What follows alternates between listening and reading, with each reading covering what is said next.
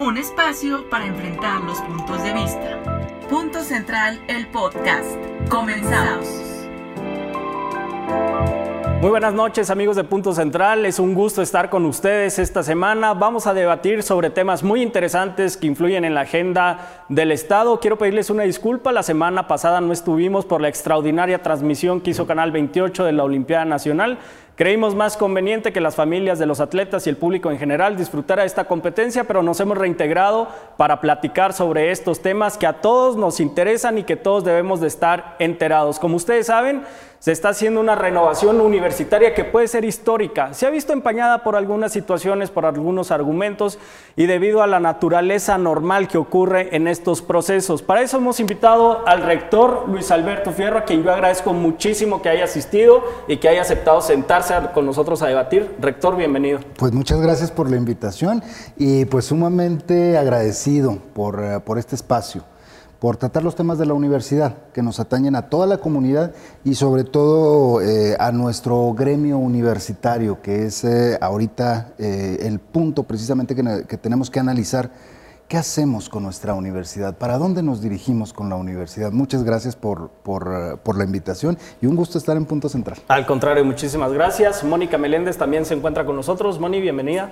Hola, muy buenas noches a todos. Qué gusto, maestro Fierro, este, tenerlo aquí en esta mesa y sobre todo que nos venga y nos platique este, cómo está la situación en la universidad y hacia dónde va la universidad. ¿no? A fin de cuentas es un es una, una, institución muy, muy importante para el Estado y, y, bueno, pues lo merece con este espacio y sobre todo con, con todos los este, argumentos que va a venir y que nos va a exponer aquí a todo el auditorio de Punto Central. Pues muchas gracias, Mónica, también por la, por la invitación. Vamos a hacer un poco de contexto. Desde hace unos meses se está metiendo este tema en los medios de comunicación, ustedes eh, seguro ya están enterados. Se pretende y la propuesta es hacer una especie de versión más viable y económica para los universitarios, pasar de 15 facultades a 6 divisiones. Hay que aclarar algo, el tronco común ya existe desde hace años. Todos los que hemos pisado la universidad en algún momento sabemos que existen materias en común que llevan de las carreras independientemente de lo que sea. Existe una oposición que a mí me parece natural y que es lo que quiero dialogar con ustedes. Existe una resquicios de resistencia de algunos personajes académicos, administrativos, inclusive de alumnos, que me parece que en este tipo de procesos de cambio puede resultar norma, normal hasta cierto punto. Hay parte de lo alumnado, por ejemplo, la Facultad de Derecho a través de su sociedad de alumnos que se ha manifestado, no en contra, pero sí haciendo una exigencia que me parece muy válida, que es querer tener acceso a más información. Han existido también otras expresiones y quiero iniciar con eso, rector. ¿Usted está abierto a la crítica? ¿Usted está abierto a que le exijan como máxima autoridad universitaria, bueno, que no es nada más usted, pero que le exijan y que le pidan cuentas de los procesos de cambio que quiere hacer? Totalmente, mira, eh, y sobre todo especificar, el rector no es la máxima autoridad claro, de la universidad, es. es. el consejo universitario. Sí es el máximo, eh, el, el, máximo espacio unipersonal de autoridad. Sin embargo, por arriba de él está el consejo, el universitario consejo. que se integra por maestros, se integra por directores y se integra, obviamente, pues presidido por el rector. Entonces, en ese sentido, eh, los cambios finales que operan en la universidad, en todos los procesos universitarios, vienen autorizados por el consejo universitario. Uh -huh. Entonces, en ese sentido, bueno, pues la máxima autoridad es el consejo. Sí, definitivamente hemos estado, eh, no de este tiempo, sino de ya bastante tiempo atrás, recorriendo las facultades, tomando percepciones, tomando opiniones. Eh, yo me he metido a salones de clase, me he metido a las cafeterías, me he metido a los laboratorios, sobre eh, cuál es la percepción de los estudiantes sobre la universidad. Uh -huh. he platicado con muchos maestros, he platicado con muchos egresados, he platicado con empleadores y bueno, pues este, eh, con presidentes de colegios y de este cúmulo de información. Eh, bueno, pues se conjuntó una informa otra información que ya habíamos obtenido nosotros desde enero del 2017. Uh -huh. Hay que recordar que en enero del 2017 nos reunimos eh, a través de una gran convocatoria que hicimos a nuestra comunidad. Nos reunimos en seminarios de Campus 2. Uh -huh. Ahí nos reunimos eh, estudiantes, maestros, trabajadores, obviamente los investigadores de la universidad, empleadores, padres de familia acudieron y todos eh, tuvieron oportunidad de dar sus opiniones acerca de esa percepción para la universidad. Importante aclarar esto para que no exista la sensación de que es una decisión a bote pronto y nomás Ah, porque no. a usted se le ocurrió un día que estaba Así es. aburrido. Así es, es. muy necesario Sí. hablar de esto. Eh, hicimos una gran convocatoria y bueno, pues como todos los llamados, pues son llamados, son invitaciones a Claro. participar. Y ahí acude quien tiene tiempo, quien tiene interés y quien, quien bueno, pues quien tiene esa, eh, eh, esa sensación de compartir esa experiencia de la universidad. Y la verdad es que tuvimos una eh, muy buena convocatoria. Posteriormente lo hicimos en Ciudad Juárez, lo hicimos en Delicias, lo hicimos en Cuauhtémoc y lo hicimos en Parral. Entonces, eh, que es- son, es, eh, son las comunidades donde tenemos la mayor cantidad de, de alumnos en los campus. Ok. Y en ese sentido, bueno, pues ahí empezó el eh, inicio de la reflexión. A partir de ahí, 2017. 2017. Ok. A esto le generamos dos grandes documentos que han surgido en el mundo y que prácticamente no han sido tomados en cuenta en México. Uno es la Conferencia Mundial sobre Educación Superior que se desarrolló en París en 2009. Ahí se establecen 52 lineamientos sobre los cuales tienen que eh, seguir las universidades en el mundo. En el mundo. Por otro lado, tenemos esta generación de la Agenda 2030. Así es. Si ustedes recuerdan, eh, cuando surgen los objetivos del milenio en el 2000, poco se tomó en cuenta ah, en los currículums a estos grandes objetivos que tenía el mundo. En 2015 viene nuevamente esta reunión de jefes de Estado donde se terminan revisión. 17 objetivos de desarrollo sostenible con sus metas, con sus indicadores y la verdad es que en las universidades mexicanas poco se toma en cuenta también. Sin embargo, bueno, pues es eh, una responsabilidad de los universitarios acercarnos precisamente a esa información para determinar nuestra actuación en el mundo. Hay que recordar que eh, ya nos conformamos en nuestros sistemas educati- educativos con miras a generar ciudadanos del planeta. Ciudadanos del planeta. Y eso es, eso es que dejar muy, muy claro en ese sentido. O sea, eh, tenemos que reunir toda la información para hacer un buen análisis. Entonces, a partir de ahí, del 2017, se empezaron a generar, se conformó eh, un grupo de pedagogos de la universidad para revisar precisamente eh, esta parte de cómo hemos trabajado con anterioridad y con cuáles son las nuevas tendencias para el trabajo en el futuro. Se tomaron en cuenta visiones nacionales, internacionales y locales, obviamente. Entonces, a partir de ahí se crea eh, el espacio del modelo educativo. Hay que separar muy bien. Una cosa es el modelo educativo y otra cosa es el modelo académico. El modelo educativo es qué queremos generar, qué tipo de ciudadano, de universitario queremos generar para nuestra sociedad. ¿Qué tipo de ser humano queremos brindarle a nuestra comunidad? Ese es el modelo educativo. El modelo académico es cómo lo ¿Cómo lo vamos vas a a lograr? Claro. Entonces, el modelo educativo ya se trabajó con la mirada de muchos expertos. Ese ya se trabajó, incluso anunciamos que ya estaba listo. Justo el día de hoy tuve una reunión con maestros de la Academia de Filosofía donde me decían que ellos querían participar para nutrir más ese modelo educativo. Qué bueno, qué bueno que se dé esa apertura, que se dé esa intención de querer participar para nutrirlo más. Ahorita eh, ya estamos en, la- en los primeros pasos de construcción de nuestro modelo académico. Y aquí es donde necesitamos también la parte de involucramiento de, si bien estudiantes, maestros sobre todas las cosas. Maestros que empiecen a desarrollar este, eh, todo este sistema que, bueno, pues nos va Que a eso no, perdón que lo interrumpa, eso no significa que los alumnos se quedan atrás en, en esta propuesta. También participan. También participan, también participan, también se les toma en cuenta. Y hay que, hay que hacerlo muy claro, que decirlo muy claro. Aquí van en, en este proceso, que este, bueno, son, son tres etapas. La etapa de formación, eh, de etapa de formación universitaria, una etapa de formación divisional o del área de estudio, y una parte específica de la carrera. La parte de formación universitaria es el tipo de universitario que queremos generar. La parte de formación en el área es el área de estudio en la que nos desarrollamos.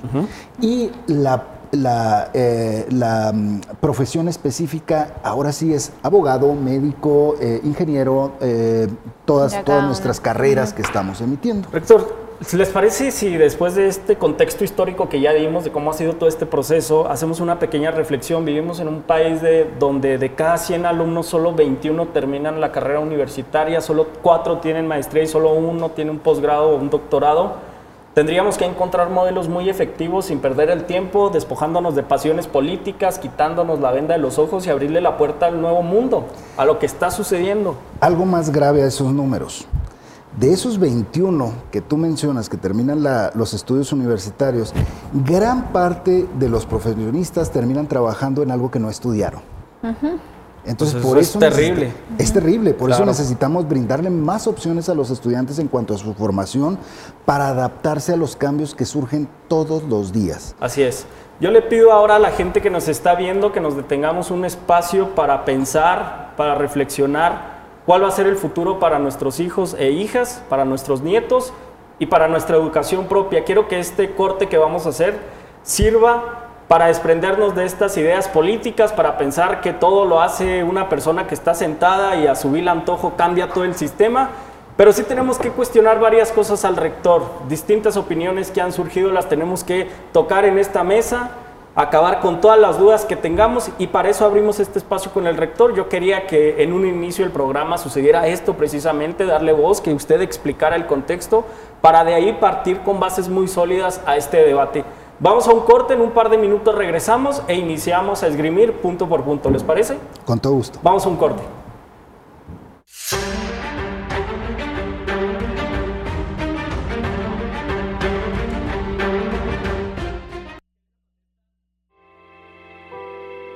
Estás escuchando Punto Central, un espacio para enfrentar los puntos de vista.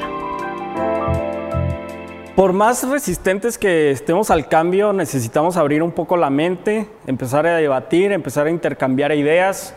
A mí me parece muy sano que algunos alumnos de la Facultad de Derecho, de otras, de otras facultades, hayan expresado. Es parte también de lo sano de la universidad, que todos participen, que todos incidan, y eso es también lo que queremos lograr a través de Punto Central y de este programa.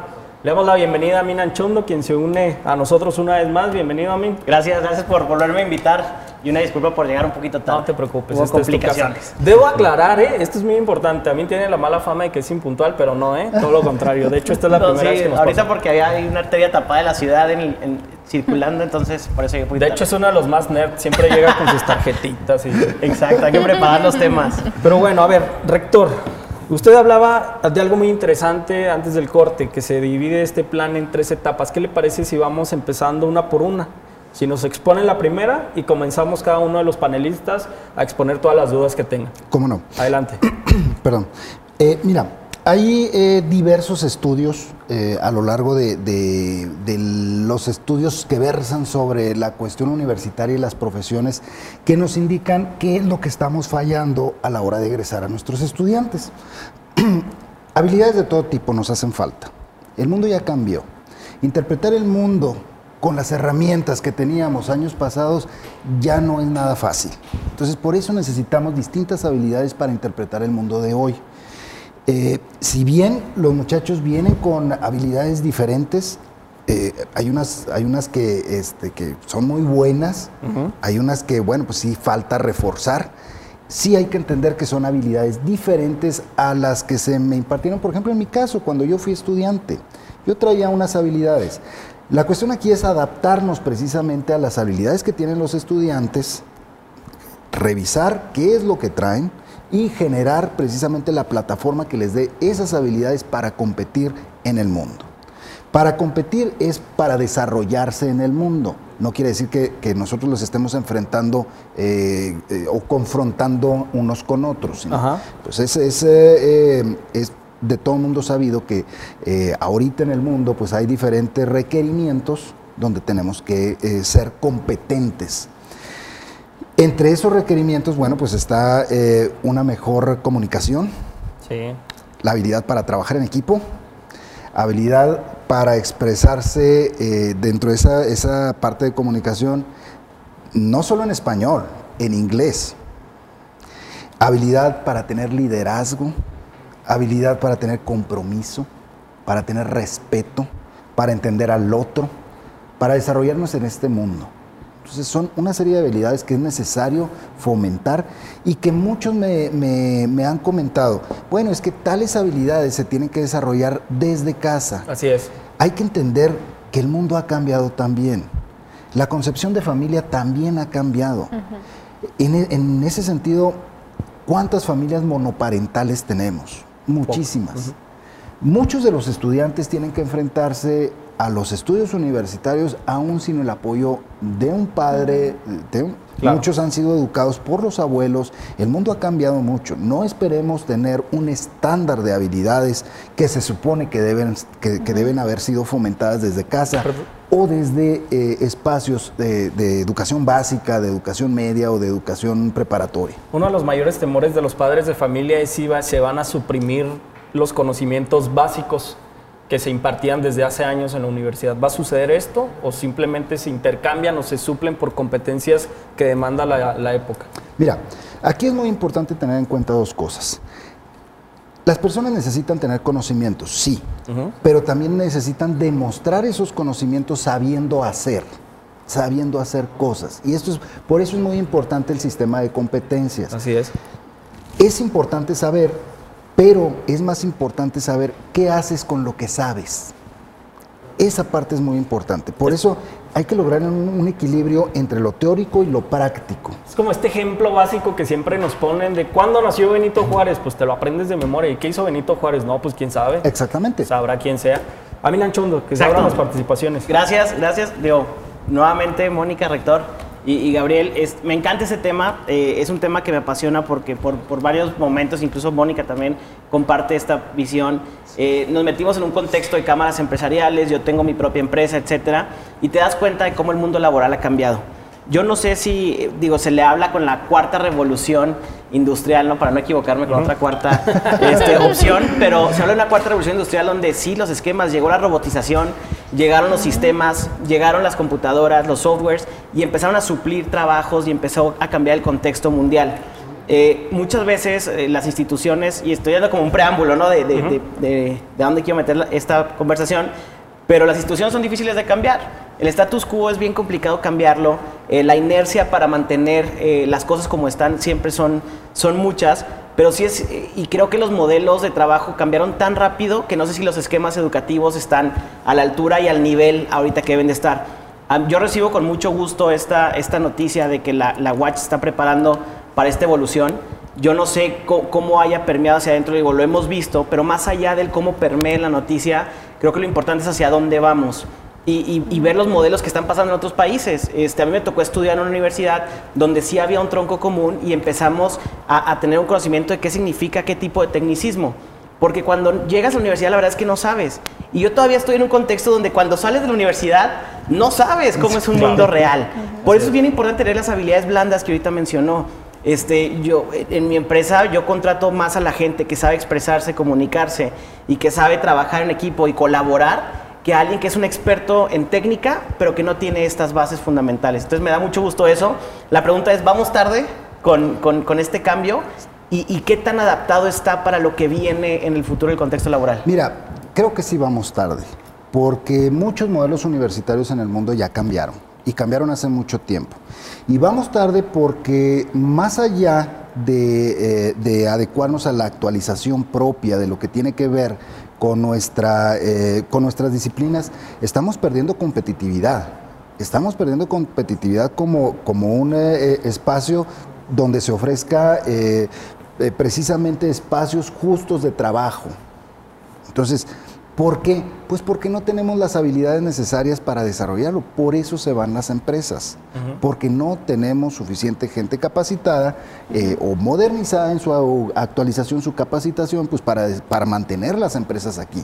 Entonces, en ese sentido, sí creo que vamos tarde. Hay otros sectores que avanzaron muy rápido. Pongo un ejemplo, Guanajuato. Eh, ustedes saben, toda la industria que se ha desarrollado en Guanajuato, todos los sistemas que se han desarrollado en Guanajuato, y la universidad fue compañera de todos esos sistemas.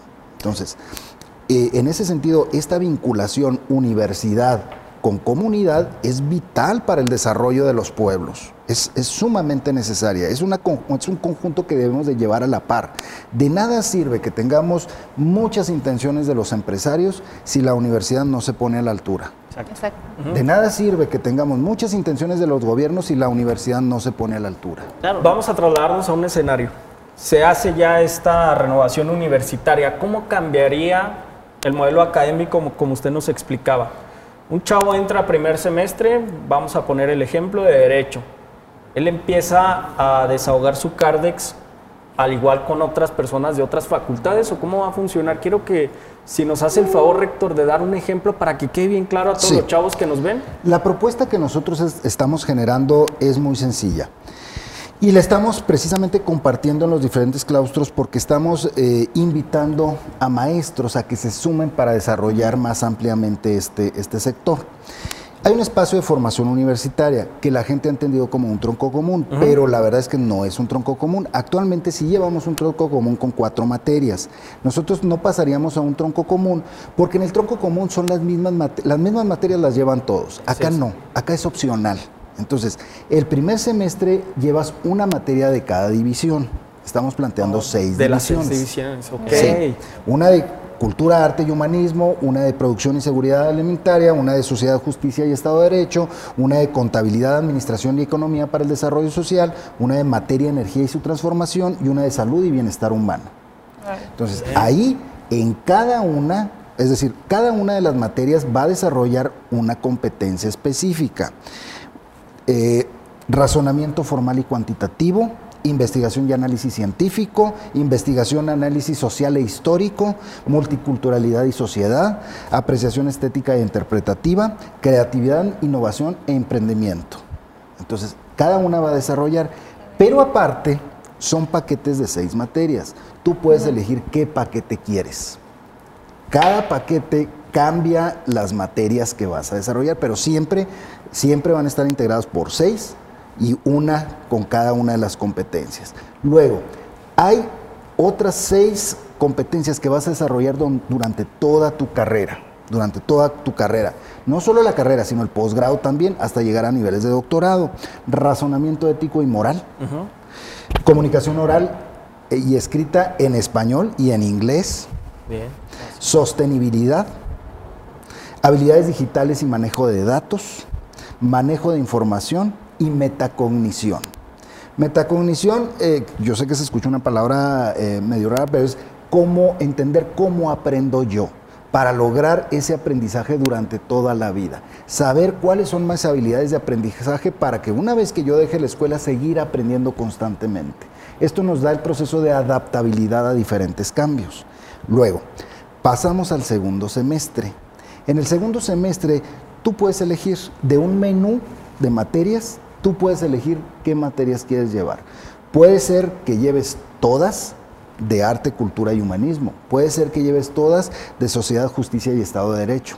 O puedes llevar dos, de cada una, es decir, dos, dos eh, hasta completar seis, o puedes llevar una de cada una. Tú eliges bajo la sugerencia de un tutor. Claro siempre acompañado por un tutor. Pues ya desde ahí vas empatando con la carrera que elegiste. Claro, porque desde el primer semestre ya llevas materias de tu carrera. Por supuesto. Entonces, actualmente llevas cuatro materias que no son de tu área.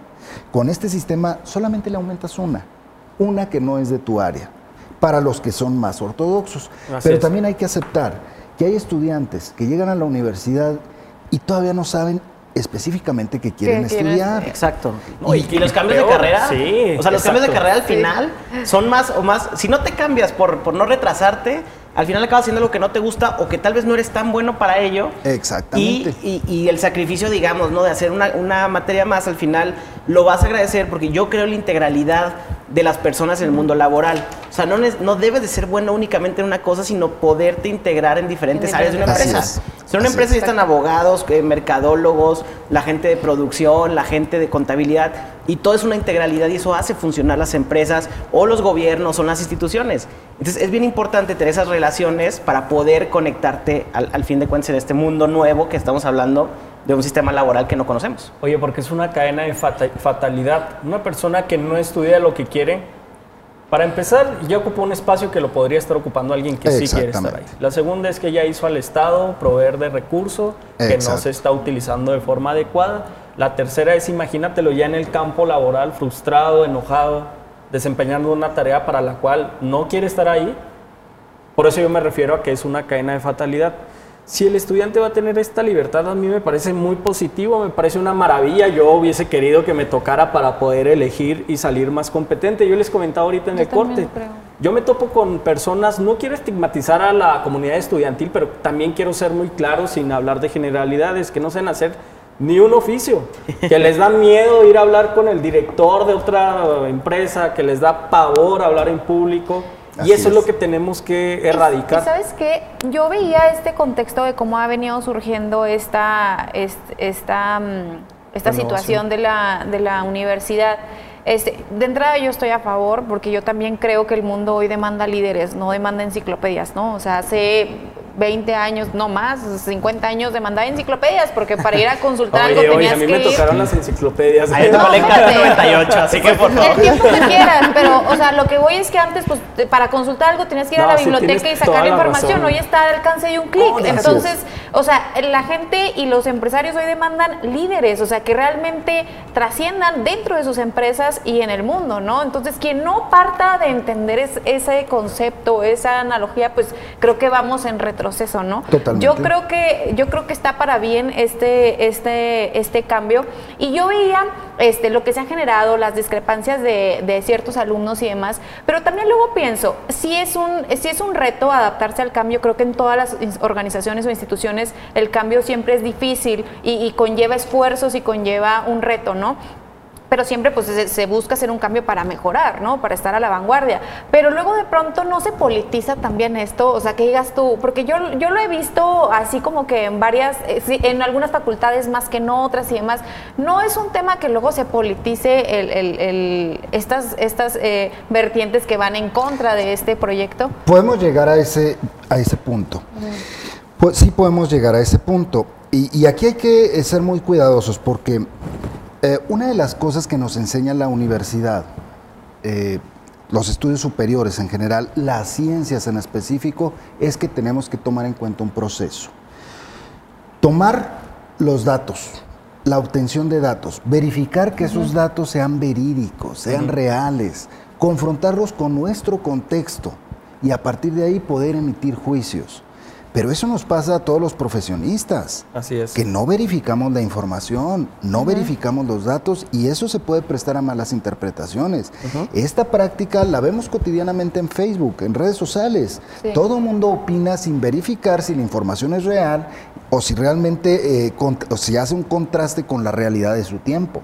Entonces, eso nos pasa en, en todos lados y eso creo que ha generado, bueno, pues no solo eh, en, nuestro país, sino en todo el mundo, eh, grandes conflictos por creer o porque tal persona dijo que. Exactamente. Pero yo creo que ahí es básico y, eso lo vivimos todos los días en cualquier contexto, ¿no? En política, en las este, grillas empresariales internas en la empresa. Oye, es que Juanito me dijo. Creo que es bien importante para generar un punto de vista, pues tener obviamente información, porque los criterios que son con los que opinamos, pues deben ser generados propiamente y no tomar criterios ajenos, que eso es, que eso es lo que se convierte ya eh, en chisme, diría yo. El, criterio ajeno es muy bonito dicho, ¿no? Pero es bien importante porque, y tengo una frase que va a causar mucho ruido, pero la he usado en muchas conferencias. Yo creo que no hay jóvenes desempleados, hay muchos jóvenes inempleables. ¿Por qué? Porque a la hora que buscas qué competencia quieres a alguien para darle trabajo, es difícil encontrarlo. Bueno, eso desde tu plataforma de privilegios. De, empresario. Sí, de empresario que da empleo. Que da empleo. Es, difícil ¿eh? encontrar a alguien que, contenga esta integralidad de la que hablábamos. Por eso es importante. Ahora, los grandes cambios en los países, en, cualquier contexto, cuestan. y cuestan mucho y es bien difícil hacerlo. Pero es bien importante el tema de comunicación, que creo que es el punto que, en el que se suscitó esto eh, el tema mediático que se ha dado, ¿no? ¿Cómo se ha comunicado esto? ¿Y cómo se, qué, es el plan de ustedes para comunicar esta transformación que está viendo? El, día martes de la semana pasada, yo me reuní con estudiantes de Derecho. Eh, y precisamente para platicarles este nuevo sistema. Y obviamente no tenían información y obviamente me hacían muchos cuestionamientos que yo decía, a ver, eso no es cierto. Eso eh, no va por ahí, no pasa eso. Entonces, ahí nos dimos cuenta de que no estaba llegando la información adecuada. Entonces, Esa es responsabilidad de ustedes. Eh, sí, totalmente. Entonces, en este sistema, yo quedé con los estudiantes, a ver, yo veo que no les está llegando la información. ¿Qué les parece? Denme chance de armar una plataforma, eh, un micrositio y una aplicación donde yo les pueda compartir la información. A partir de que analicen esa información, a partir de que analicen esa información, entonces hacemos el planteamiento de las dudas y nos volvemos a reunir. Porque esa carencia de información nos, llegó a, nos llevó a pensar que este proyecto se quería hacer en la oscuridad, con hermetismo, como ha sucedido en otras ocasiones, y ya desde ahí es un elemento cancerígeno que daña al proyecto. Sí, y que no necesariamente está mal. Es decir, no necesariamente el proyecto no tiene un fondo ah, real. ajá, exacto. Que, el proyecto se ha planteado desde que usted entró como, como rector, se dijo, yo recuerdo que se dijo que sí iba a haber, iba a haber unos fuertes cambios y se hablaba más o menos este, en generalidades de lo que conlleva este proyecto. Digo, tampoco no salieron de la noche a la mañana a decir esto es. Quien no esté informado, pues bueno, qué, qué pésimo, ¿no? Y más si es tu universidad. No, pero sí es una responsabilidad de la universidad y del rector proveer de información a los Definitivamente. y, por eso dije, a ver, si no les está llegando la información, entonces vamos a utilizar otra, otro mecanismo para que sí, en verdad, les llegue la información. Entonces, esta semana nosotros preparamos un micrositio y la aplicación precisamente para que no solo les llegue a los estudiantes, les llegue a los maestros, les llegue a los medios de información, les llegue a los, a los, padres de familia. A los padres de familia. A ver, es un proceso sumamente importante de la universidad que todo mundo debe saber a fondo qué es lo que está pasando. Ahora, no por eso quiere decir que sea un proceso malo. Efectivamente, cambiamos la estrategia y esta semana vamos a tener lista la plataforma para que la puedan descargar. Sin embargo, y eso yo lo he compartido con muchos estudiantes y con muchos, eh, con muchos eh, catedráticos, donde yo acudo, no de ahorita, yo he acudido desde hace mucho tiempo con maestros, con alumnos, entonces ha sido un proceso constante que sí hay que reformar esa parte de eh, perdón, de comunicación, que, este, que la estamos solventando con esta aplicación. Y sobre todo, eh, por ejemplo, ayer estuve con, eh, con maestros de la Facultad de Zootecnia. Me hicieron una propuesta a los maestros. me dijeron, a ver, este espacio de formación universitaria, nosotros tenemos más propuestas todavía para enriquecer. ¿Nos da chance? Claro que hay chance. No hay prisa. Hay una... Para iniciar en agosto. No, esa es parte de la malinformación que se ha estado vertiendo, ¿no? O sea, esto tiene que iniciar hasta que esté listo. Perfecto. Esto tiene que iniciar hasta que esté listo. Que sí tenemos cronogramas tentativos que se han ido retrasando porque no hemos avanzado conforme nosotros desearíamos, porque las, dificultades de la universidad eh, son muy complejas. Si a eso le añadimos lo que ha sucedido dentro del contexto nacional, donde eh, se aprueban las reformas al artículo tercero constitucional, bueno, hay que hacer modificaciones a lo que ya llevamos. Sí, por supuesto. Entonces, este, por eso es un proceso en lo educativo le llamamos investigación-acción, o sea, que se va reformulando constantemente. Entonces, esto tiene que, esto no se puede presentar al Consejo Universitario hasta que ya esté terminado. es. decir, ¿tenemos un modelo educativo? Sí. ¿Tenemos una visión de lo que queremos? Sí. Eh, la parte académica, la implementación, ahí es donde trabajamos todos para ver cómo se va a implementar eso. Estás escuchando Punto Central un espacio para enfrentar los puntos de vista.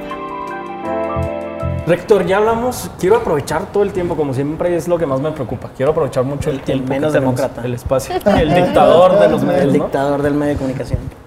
Ya nos habló de la primera etapa, que coincidimos todos, que ya nos despejamos de muchas dudas. Está padre que el alumno vaya a tener la disposición, siempre con un tutor, de elegir lo que a él le parezca que se adapta más a sus necesidades. ¿Qué es la segunda etapa? ¿De qué se bueno, trata? Al finalizar la primera etapa, tú tienes un diploma de formación universitaria. La ventaja de esto es que este, esta etapa de formación universitaria nosotros la podemos impartir en todos los campus. Es decir, eh, un estudiante foráneo, que tenemos muchísimos, que quiera estudiar, por ejemplo, un estudiante de Camargo que quiera venir a estudiar Derecho, no tiene que venirse desde el primer año. Ah, ¿Cómo no lo hicieron antes, tanto que gasté en o sea, ahí ¿Qué estamos haciendo? Ahorrando a las familias hospedaje, ahorrando a las familias alimentación, ahorrando a las, familias gastos de transporte. Muchísimo. Porque, eh, a ver, yo también fui estudiante foráneo y los viernes era comer galletas saladas con chile curtido. Venga, rector, bienvenido. es todo. así era nuestra alimentación. A mí no conoce eso, pero, pero, a mí no conoce Pero los viernes echaba la cheve. Ah, por supuesto. Dilo públicamente. Sí. No, a mí no conoces. no conoce esas cosas. en ese sentido, poder desde tu localidad, desde los 18 centros donde impartimos docencia a nivel de todo el estado, poder impartir una primera fase que no te obligue a trasladarte, pues es muy benéfico en lo económico. Y eso nos hace generar más espacios para recibir más estudiantes. Por ejemplo, Campus Parral, tenemos un 60% de ocupación de los espacios, 60%. Tenemos edificios magníficos, preciosos, pero no los llenamos, están subutilizados hay que utilizarlos más. Y en ese sentido, bueno, pues con este eh, tipo de estrategias podemos darle más contenido. Pasamos a la segunda fase, que es la fase divisional. Son materias, en la fase divisional, el ciclo divisional son dos semestres, donde llevan materias que ya llevan en su carrera. De hecho, este, de hecho esas materias eh, las comparten con otras áreas. Por ejemplo, eh, en en la Facultad de Derecho, en la Facultad de Derecho, Derecho Constitucional, también lo llevan las de políticas. Sí. También lo llevan las de políticas. Entonces, por ejemplo, en el caso de, filosofía, en el caso del área de filosofía, eh, estudios de la cultura, también los llevan los de artes. Entonces, eh, es esta parte que lleva el área de estudio. Luego, ahí terminas el ciclo y terminas como profesional asociado vas a tener la oportunidad de acceder a un título reconocido por la SEP, que es profesional asociado, que de acuerdo al número de créditos es similar a técnico, superior universitario. Entonces, pasas a tercer ciclo, donde ya llevas puras materias específicas de tu licenciatura. ¿Cuánto sería ese periodo, rector? Dos semestres también. Dos semestres. Dos semestres. El, el tercer ciclo. Ajá. El tercer ciclo, dos semestres. Cuarto ciclo, otros dos semestres. Terminas tercer ciclo y obtienes una licenciatura general en el área de estudios. Que sería equivalente al. Por ejemplo, en el caso de Derecho, tendrías una licenciatura en Sociedad, Justicia y Estado de Derecho que no te habilita para ejercer Por como supuesto, abogado. no vas a poder litigar, que igual no te sirve para nada. Son tres, son tres tipos de título entonces, digamos, tres, tres diplomas diferentes. Así es, uno por cada nivel de estudio. ¿Por qué? Porque en el caso de los que no terminan una carrera específica, generalmente ponen en el currículum carrera trunca. Carrera trunca no es un título, tienes preparatoria. Ah, sí. Tienes preparatoria, no tienes carrera trunca. Exacto. Entonces, ahora sí vas a tener títulos universitarios. Por ejemplo, en el caso de un licenciado en Sociedad, Justicia y Estado de Derecho, ¿Para qué nos sirve un licenciado en Sociedad, Justicia y Estado de Derecho? Puede ser el asistente de uno de los abogados puede ser el administrador de un despacho, eh, de, un despacho de abogados. ¿Cuántas eh, necesidades de formación tenemos en todo el sistema judicial que no necesita ser necesariamente Eso está en gobierno, ¿eh? Claro. Eficientarías muchísimos procesos porque siempre pasa, meten al amigo o el sobrino del partido y véngase. Exacto. Y ocupan ya un espacio. A mí me parece una maravillosa idea. ¿Cuál sería el último bloque? Perdón. El último bloque ya es la licenciatura específica. Si alcanza el tiempo, a mí me preocupa Mira, esto es muy importante porque eh, nosotros marcamos, estamos manejándonos por niveles de créditos, ya no por materias. Porque antes decías, es que tengo que cursar tantas materias. No, ahora tienes que cursar tantos créditos. En todo el mundo ya es por créditos. En todo el mundo es por, créditos, es la moneda cambiaria. Por eso tenemos tantos problemas con las revalidaciones con, los extranjeros. así es. Porque no tomamos en cuenta el sistema de créditos. De hecho, ya hay universidades privadas que aplican el, los créditos. Nosotros ahorita lo tenemos nominado en créditos, sin embargo, no los utilizamos. Entonces, la idea es verdaderamente utilizarlos. Y eso va a depender de ti. La duración de la carrera va a depender de ti. Si te quieres estar cinco años, lo puedes hacer porque vas a llevar una, eh, eh, un ritmo pausado pero son los créditos los que nos determinan el tiempo. Lo menos, si realmente te apuras, en cuatro años lo puedes hacer. Si combinas bien eh, las materias y los tiempos, tus créditos en cuatro años lo podrías hacer. ¿Cuál es otra, otra de las ventajas aquí? Que desde el primer año hay que tomar en cuenta, muy en cuenta, el tipo de formación que queremos eh, tener, tomando en cuenta, eh, tomando eh, como base las necesidades de los estudiantes en cuanto a tiempos de dedicación. De nada me sirve De nada me sirve ponerles 20 materias en primer semestre si sé que no van a poder. Claro, pues los va a reventar. Claro, definitivamente. Entonces, hay que, eh, eh, por eso los, los, nuevos diseños curriculares en el mundo toman en cuenta eh, ese tiempo para ser persona. Y evitas deserción escolar, que eso es Totalmente. básico. Yo tengo, rector, yéndonos a, a, la otra parte de esa transformación, digo, no sé, la primera pregunta es, ¿viene o no una reforma a la ley orgánica de la universidad?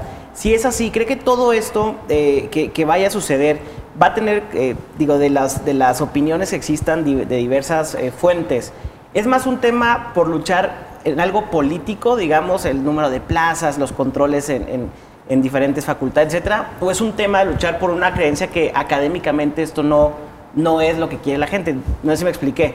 ¿Es un tema político, las resistencias que va a haber y que hay en este momento? ¿O es un tema por, un, por meramente una visión académica Mira, que existe? Yo quiero plantear una visión quizá más noble en torno a que, eh, por ejemplo, estos chicos, eh, a pesar de que yo había quedado con ellos en que íbamos a hacer un procedimiento, bueno, pues ellos decidieron eh, hacer estas manifestaciones cuando yo había quedado con ellos, de tenerles la información y que ellos me iban a, plantear por escrito sus, solicitudes de, sus dudas específicas. Sin embargo, bueno, pues se adelantaron y, y no fue como habíamos quedado. Sin embargo, eh, yo el, eh, antier por la tarde, ayer o antier por la tarde, este, recibí a dos jóvenes de este grupo. Yo les expliqué todo el modelo. Se fueron fascinados, se fueron fascinados con esto. Entonces, en ese sentido, quiero creer que es falta de información. Quiero creer que es eso. Y en ese sentido, pues lo tenemos que resolver. Como lo que pasó ayer con, con el claustro de Sotene, que me dijeron, a ver, vamos a darnos un espacio porque queremos participar, nada más que capacítenos en esta nueva forma, pero queremos entrarle. Qué bueno, y lo hacemos, lo hacemos. Yo les dije a los maestros, es necesario que cada paso lo cuidemos, que cada paso que demos en este sentido, cuidarlo mucho, porque estamos construyendo lo que va a ser el futuro de los, de los estudiantes. Si tenemos que detenernos un poco en un paso eh, para reafianzarlo, lo hacemos, pero tiene que salir bien. Así es. Quiero hacerle una pregunta, rector. Yo estoy consciente que la carencia de información genera prejuicios y desde ahí ya empezamos mal. ¿Qué va a pasar con la reforma al artículo tercero constitucional?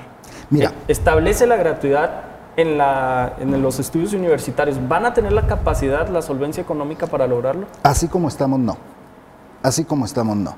Por eso eh, tenemos que analizar muy bien los transitorios y estamos en pláticas con la Dirección General de Educación Superior de la Secretaría de Educación Pública para ver los esquemas que vamos a tener, porque, bueno, del presupuesto que tenemos actualmente solamente se contempla eh, aproximadamente el 62-63% de la nómina.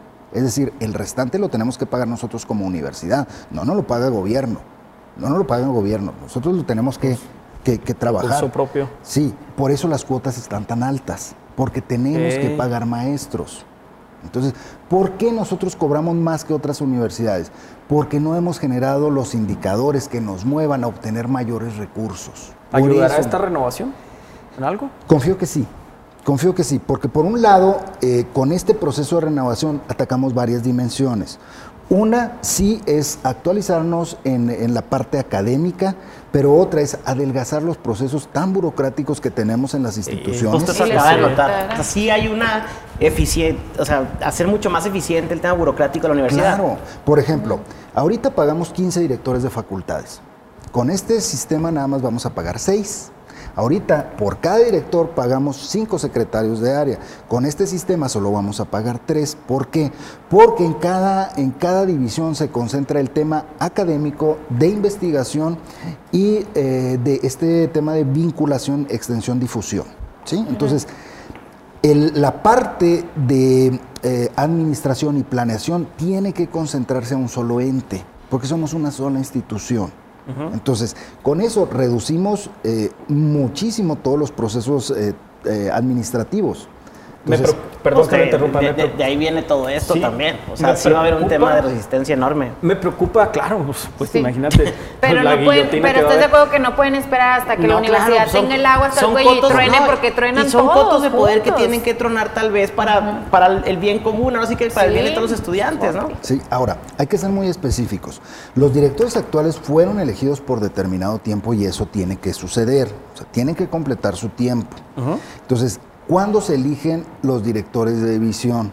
Hasta que caminemos a la implementación del proyecto divisional.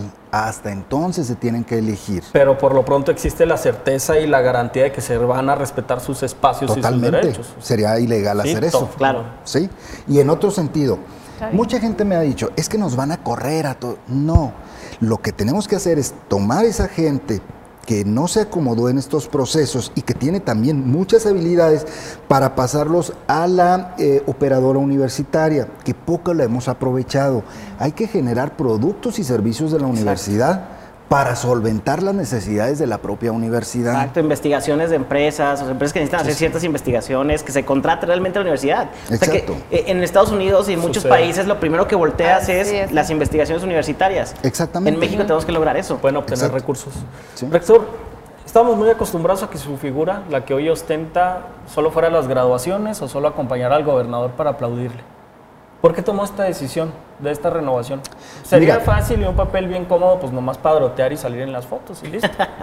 Mira, creo que no podemos patear el bote ya. Creo que estamos muy tarde en los procesos y tenemos una responsabilidad. Sí, hubiera sido muy cómodo para mí eh, pasármela de esa manera. Pero además tengo un ingrediente adicional. Yo hice mi posgrado en educación y me especialicé precisamente en universidades, sujetos y procesos. Entonces, a partir de ahí, yo he visto las necesidades de las universidades a nivel mundial desde hace 15 años, 16 años, y he visto cómo han evolucionado muchas universidades, pero también he visto el potencial que tenemos como universidad. Realmente tenemos para ser una gran, gran universidad. Esto que mencionan de los rankings y que no sé qué, sí mucho funciona con base en, en eh, preferencias que las mismas encuestadoras quieren hacer. Sin embargo, creo que nosotros podemos mejorar muchísimo porque tenemos, eh, tenemos eh, proyectos de muy grande valía y tenemos eh, personal sumamente inteligente y comprometido en la universidad para desarrollar esto y mucho más. por ejemplo, ahorita actualmente estamos trabajando en lo que sería un posible laboratorio binacional sobre aguas eh, el tema de la energía solar lo tenemos pendiente. Sí, muchísimo. estamos trabajando en un tema para impulsar un, eh, lo que se va a llamar Interlab, que es un laboratorio para eh, biomedicina cómo incorporamos la robótica en este aspecto de la medicina. Tenemos eh, hecho muchos contactos con eh, maestros que están en Japón que nos van a apoyar precisamente llevando a los estudiantes como asesores para esta transformación. Eh, estamos trabajando en algunas cosas de carros autónomos, estamos trabajando mucho en ingeniería aeroespacial. Entonces, caramba, cuando ves la diversidad y el potencial que tiene tu universidad, dices, no podemos echar a perder esto. No, y aparte, a ver, la tecnología, la innovación, yo digo que es un tren. Y el tren en el mundo no se va a parar y no se va a parar a decir, a ver México, a ver cuándo se ponen las pilas, o a ver Chihuahua cuándo se ponen las pilas, y subirse al tren tecnológico, al tren de la innovación, al tren de la robótica, al tren de las ciencias que, que, se están abriendo un camino. Y en algún momento pensar en manejar ese tren, pero por lo pronto estar a la altura de la competencia de lo que está sucediendo en otras partes del mundo. Todos conocemos los casos de, de tecnología como Uber, ejemplo, ¿no? Que vino a sustituir un poco al taxi y decimos, oye, es injusto. Es que no se va a frenar la tecnología más bien cómo hacemos para trepar a la gente que se quedó atrás en eso, a los estudiantes, a los que estamos trabajando todos los días, para subirnos en esto que viene. Y competir. Y competir y, en algún momento abanderar esas tecnologías. es, básico esto. Y qué importante que lo menciones porque, a, ver, a ver, hay que reconocer, eh, ahorita estamos catalogados dentro de los países de la Organización para la Cooperación y Desarrollo Económico como la, la economía número 11 dentro de la organización y es muy buen lugar. El problema es que estamos colocados como la número uno en desigualdad. ¿Y por qué? Porque la riqueza se concentra en muy pocas manos. No es malo que concentren riqueza. Lo malo es que el resto no tienen las habilidades para hacer la misma riqueza. Entonces, por eso tenemos que dotar a nuestros estudiantes de habilidades para transformar el mundo. Sería democratizar, democratizar la tecnología, es chamba de los gobiernos, pero también generar usuarios de tecnología, en este caso es chamba de, las universidades. A ver, recurso más importante en cualquier, el más importante en cualquier empresa, en cualquier institución, Es el recurso es el humano. recurso humano. Y los generadores de recurso humano, en este caso la universidad, si no estamos a la par, uno, los gobiernos generando eh, tecnologías de fácil acceso, con acceso en, eh, geográficamente, etcétera, pero tampoco al mismo tiempo no estamos generando gente que la utilice, estamos mal como país en un mundo que no vamos a frenar. Desde- Vale la pena esto que está sucediendo y qué bueno que se quiso, digámoslo de esta forma, aventar el tiro, porque no es pequeño y no es cosa fácil mover el status quo. Digo, eso se reconoce con, con el tiempo, no en el momento. A veces es muy ingrata eh, el, el- el- el luchar por este tipo de cosas, pero vale la pena. Y eso implica sacrificar popularidad. Definitivamente, Muchísimo. pero no estamos aquí por la popularidad. Claro, no me dijeron por ser Sí. simpático. Exacto, que yo creo que fue la menor de mis cualidades. Y en ese Yo no quise decir nada. No, no, no. Yo ahí la quería dejar. Mira, en ese sentido, hay muchas universidades en el mundo que ya están generando pro- eh, eh, eh, los que van a ser futuros profesionistas para carreras que aún no existen. Exactamente. Exacto, buenísimo. Así. Las Ajá, carreras más así es. demandadas hoy en día, hace tres años, no existían. No existían, efectivamente. Está cañón. Sería ingenuo establecer en esta, que, en esta mesa que no existen intereses políticos, pero también sería malo este, no reconocer o despreciar las expresiones en contra. Hago este contexto porque quiero hacerle una pregunta. ¿Usted ha recibido instrucción o ha, estido, o ha, ha sufrido sometimiento del gobernador de Chihuahua? De ninguna manera. Al contrario. A ver, yo quiero decirles que el proyecto en sí, el gobernador no lo conoce. No lo conoce. Sí sabe, como sabe todos los ciudadanos, todos los ciudadanos, que la universidad necesita renovarse. Claro. Porque todos lo percibimos, que necesitamos impulsar un cambio. Pero no solo es esta universidad, todo el sistema educativo, Educativo, necesita un cambio. ¿No Entonces, responde entonces esta, esta decisión a la agenda dictada del Poder Ejecutivo? No, responde a la agenda de Chihuahua. Responde a la agenda de Chihuahua, de sus habitantes, de trabajar por ser mejores, por tener un hogar más justo para todos, por tener verdaderas recompensas a la hora de que yo como profesionista puedo desempeñarme en varias áreas y tengo capacidades para hacerlo. Eso nos genera la atracción de, de muchos empleos y también tener esa habilidad pues para ser empleador. Claro. Porque hay, hay que reconocerlo. A ver, yo soy licenciado en letras.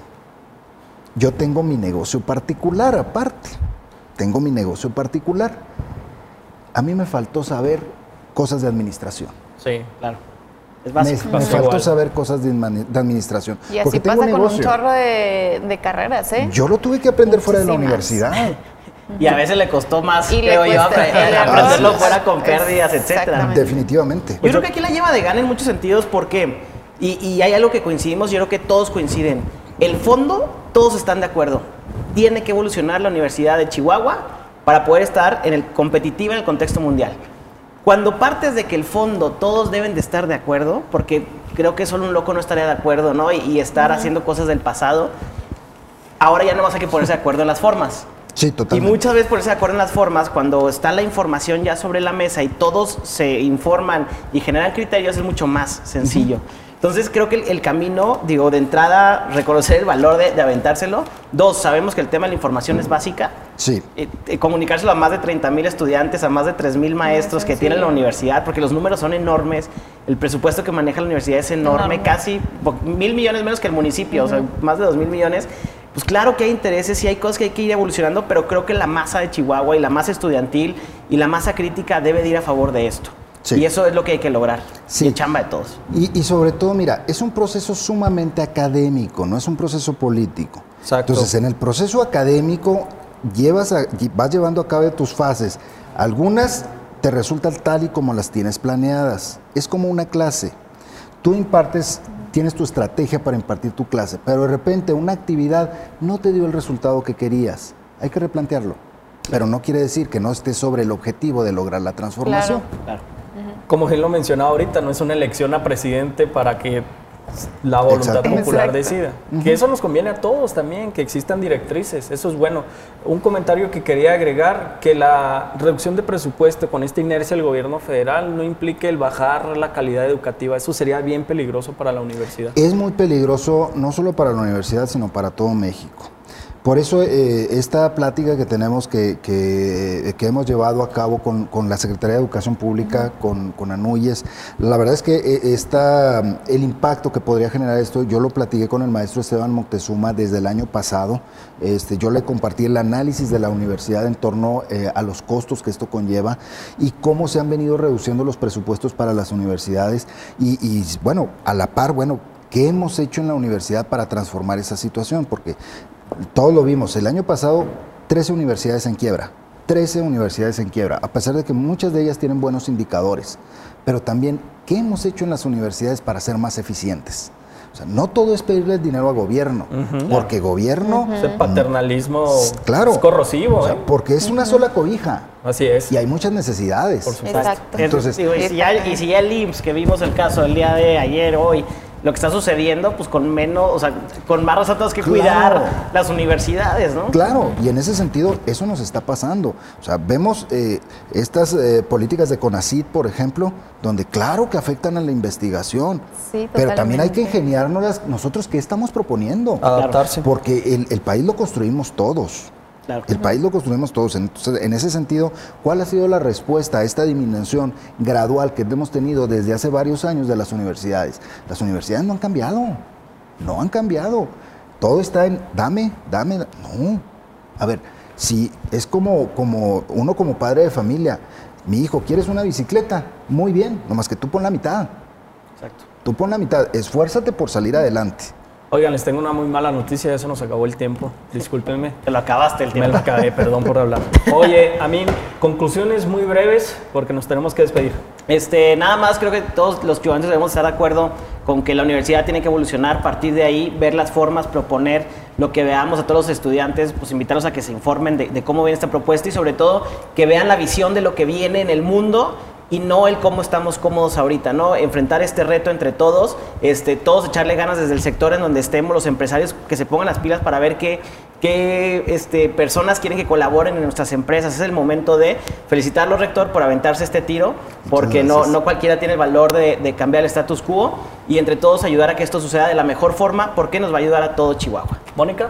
Yo me sumo totalmente a la conclusión de Amin, creo totalmente en lo que comenté ahorita, o sea, ya el mundo hoy demanda cosas totalmente diferentes de lo que demandaba hace una hora, ¿no? Entonces, si no entendemos esa parte, nos vamos a ir quedando rezagados y, y no podemos hacer que el agua nos llegue al cuello y ver ya cómo solventar o cómo solucionar una problemática cuando ya está, ¿no? Creo que ahorita estamos a tiempo de poder hacerlo. La universidad es algo importantísimo, sobre todo la Universidad Tecnológica de Chihuahua, y ojalá que, bueno, pues los estudiantes que están involucrados en esto, que, que han participado y que han dado sus puntos de vista, pues siempre lo hagan desde un punto de vista informado, bien informado y sobre todo con la, con la apertura de llegar siempre a consensos, ¿no? Que eso es lo que va a ayudar a que ambas partes logren sacar adelante este proyecto. Así es. Rector, la despedida, el último mensaje. Pues eh, agradecerles por el espacio, eh, agradecerle a la comunidad en general que, que, se interese por ese tema, porque al fin de cuentas, la dueña de la universidad es nuestra comunidad. Claro. Y tener en cuenta, muy en cuenta, una frase que se le atribuyen a Albert Einstein. Si seguimos haciendo las mismas cosas, vamos a tener los mismos, mismos resultados. resultados.